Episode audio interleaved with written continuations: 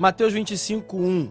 Então o reino dos céus será semelhante a dez virgens que, pegando as suas lamparinas, saíram a se encontrar com o noivo. Cinco delas eram imprudentes e cinco prudentes. As imprudentes, ao pegar as suas lamparinas, não levaram óleo consigo, mas as prudentes, além das lamparinas, levaram óleo nas vasilhas. E como o noivo estava demorando, todas ficaram sonolentas e adormeceram. Mas à meia-noite ouviu-se um grito: Eis o noivo, saiam ao encontro dele. Então todas aquelas virgens se levantaram e prepararam as suas lamparinas. E as imprudentes disseram às prudentes: Deem a nós um pouco do óleo que vocês trouxeram, porque as nossas lamparinas estão se apagando. Mas as prudentes responderam: Não, porque então vai faltar tanto para nós como para vocês. Vão aos que vendem e comprem óleo para vocês. E saindo elas para comprar, chegou o noivo. E as que estavam preparadas entraram com ele para a festa do casamento, e fechou-se a porta. Mais tarde, chegaram as virgens imprudentes, dizendo: Senhor, Senhor, abra a porta para nós. Mas o noivo respondeu: Em verdade lhes digo que não as conheço. Portanto, vigiem, porque vocês não sabem o dia nem a hora. Nós estamos diante de um texto muito conhecido, de uma parábola muito conhecida, contada por Jesus, onde ele estava fazendo um sermão escatológico, fazendo um sermão que nós chamamos de sermão escatológico porque apontava, aponta, na verdade, para os últimos dias. Jesus está com seus discípulos em Jerusalém e eles apresentam o templo, falam da beleza da construção daquele lugar e Jesus fala que esse lugar seria destruído. E os discípulos começam a perguntar quando isso vai acontecer, quando teremos sinais. Jesus começa a falar sobre sinais, exatamente que nós temos a certeza que já se cumpriram. Fome, terremoto, guerra e rumor de guerra, epidemias, como é falado em Lucas, nação contra nação, o amor de muitos se esfriará, sinais que nós temos a certeza temos experimentado a cada dia mais e mais. Sabemos que a volta de Jesus, o retorno de Jesus, e nós cremos. É importante dizer que nós cremos nisso. Essa palavra é verdadeira, não estamos falando de uma fábula, não estamos falando de uma história inventada. Jesus vai voltar para buscar a sua igreja e se aproxima, nós temos essa certeza. Mas Jesus começa a contar algumas parábolas, contar algumas histórias, ilustrações para trazer o povo à memória exatamente de como será esses dias. E nós vemos que exatamente é um reflexo, um espelho de tudo que nós temos experimentado atualmente. Essa parábola, conhecida como a parábola das dez virgens, ela aponta para o tempo do fim, ou seja, ela aponta para os nossos dias, ela aponta para o agora, ela aponta para esse momento da história que nós estamos vivendo. Então devemos ter muito cuidado. É um texto que nós devemos nos atentar diariamente, é um zelo que nós devemos ter em saber que nós não podemos ser pegos de surpresa e acabar ficando de fora dessa festa. Nós devemos lembrar que no casamento judaico, no casamento daquele contexto da época, dez virgens eram responsáveis pela iluminação do caminho da noiva até a casa do noivo. Aquelas dez virgens eram que nós hoje conhecemos como as madrinhas daquele casamento elas tinham essa função. Quando o casamento ocorria de noite, elas pegavam as suas lamparinas e iam acompanhando o cortejo até o lugar da festa. O noivo tinha a responsabilidade de ir até a casa da noiva e buscá-la, trazendo até a sua casa, aonde aconteceria o grande banquete. A única missão que aquelas virgens tinham era ter consigo uma lamparina acesa. A missão que elas tinham era ter o óleo necessário para esse trajeto. Elas deveriam calcular o quanto gastariam e claro que nós temos certeza que elas deveriam ter uma quantidade suficiente para qualquer empecilho, para qualquer dificuldade. Mas como nós sabemos, cinco tiveram essa prudência, tiveram esse cuidado, tiveram essa atenção e cinco não tiveram esse zelo, não tiveram o que nós chamamos no texto de prudência, não se prepararam para aquilo. Nós devemos entender que primeiro, a primeira lição desse texto é exatamente a expectativa que nós temos para essa festa.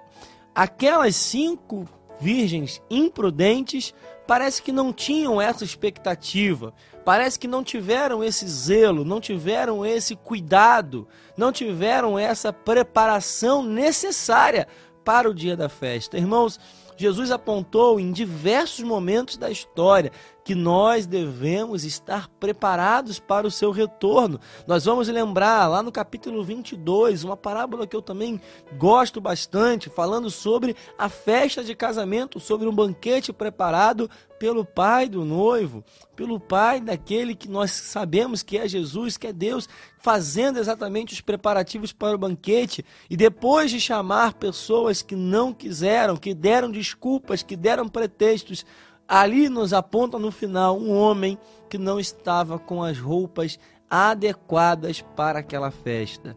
E esse homem precisa ser expulso da festa, porque recebeu roupas, como era um costume daquela época, para aqueles que tinham maior condição, davam até roupa para o casamento. Aquele homem recebeu uma veste que nós temos a certeza que aponta para a santidade, mas aquele homem não se preparou, não foi com a roupa adequada e por isso foi expulso da festa.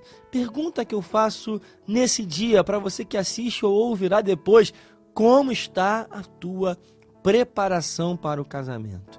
Como está a tua preparação para as bodas do Cordeiro, para esse grande banquete? Como está a tua preparação para a volta de Cristo, irmão? Você tem se preparado?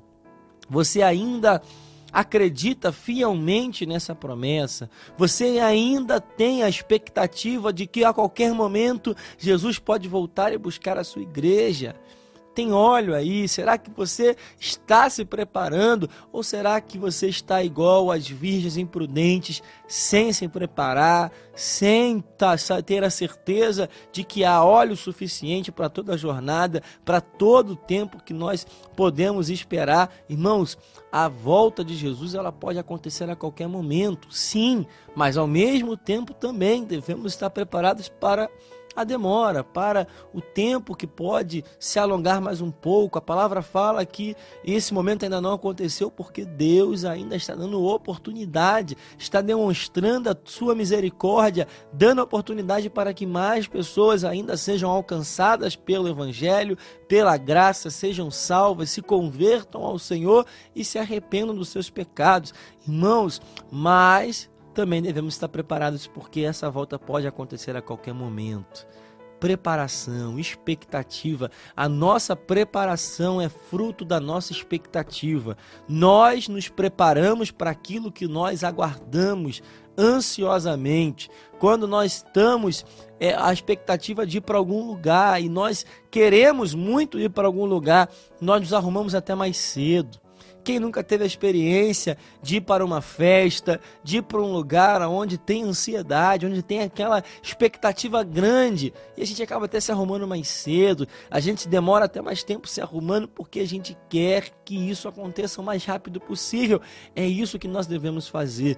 A nossa expectativa deve ser total para esse momento. Mas o texto nos fala que no versículo 5, o noivo estava demorando. Elas não esperavam que o noivo chegaria um pouquinho mais tarde do que elas aguardavam. E por causa disso, a palavra nos fala que todas ficaram sonolentas e adormeceram. Irmãos, esse texto tem realmente me impactado muito, porque nós gostamos sempre de separar as cinco prudentes da imprudente. Nós sabemos que as cinco prudentes entraram na festa, mas há um um cuidado aqui, um alerta aqui. Todas ficaram sonolentas e adormeceram. Isso significa que aqui nesse momento não deu para separar prudentes de imprudentes. Todas tiveram a mesma atitude. Todas tiveram um momento de sonolência e acabaram por, por adormecer. Irmãos, temos esse cuidado. Estejamos alertas. Às vezes nós talvez como cristãos estejamos vivendo exatamente o que esse texto está dizendo aqui. nós estejamos vivendo exatamente o momento da história onde podemos estar cochilando espiritualmente, achando que essa volta está demorando para acontecer.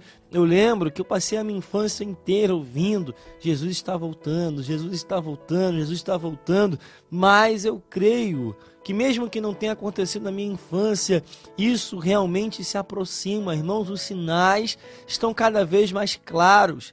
Jesus tinha dito no texto anterior, no capítulo anterior, no mesmo contexto, porque isso aqui foi no mesmo contexto que por amor, o amor de muitos se esfriaria. Isso é reflexo exatamente desse texto, é o cochilo.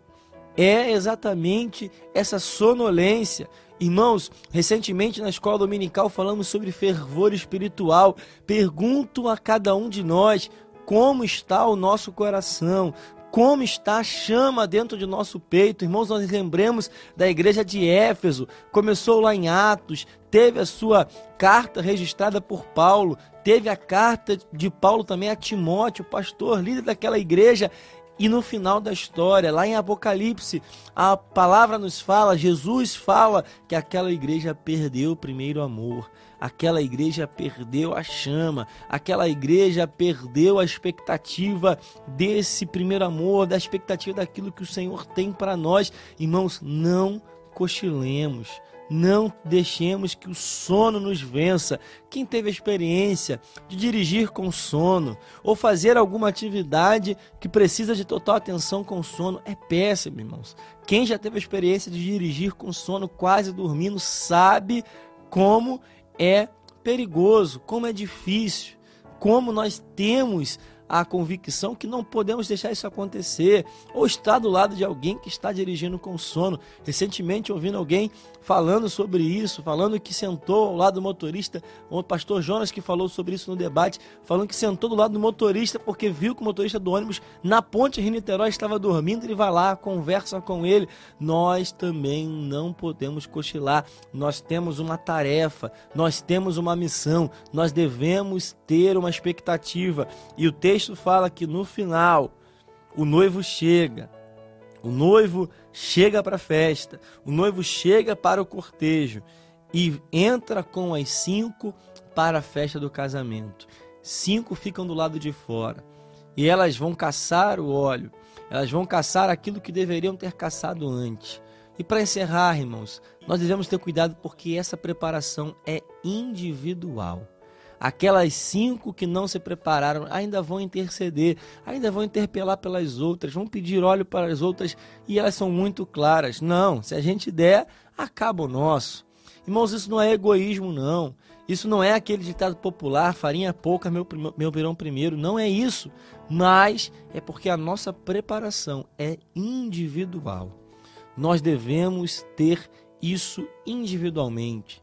Não é porque os nossos pais, não é porque o teu cônjuge, não é porque o teu amigo, o teu pastor, o teu líder busca essa volta de Jesus que você está tranquilo, irmãos. Isso é responsabilidade de cada um de nós. Pergunta nesse dia: como está o teu óleo? Como está a tua preparação? O noivo está se aproximando, o dia está chegando, o dia da volta do Senhor está cada vez mais próximo. Será que nós estamos preparados para esse dia? Que estejamos assim, com o coração ardendo expectativa, porque o noivo está à porta.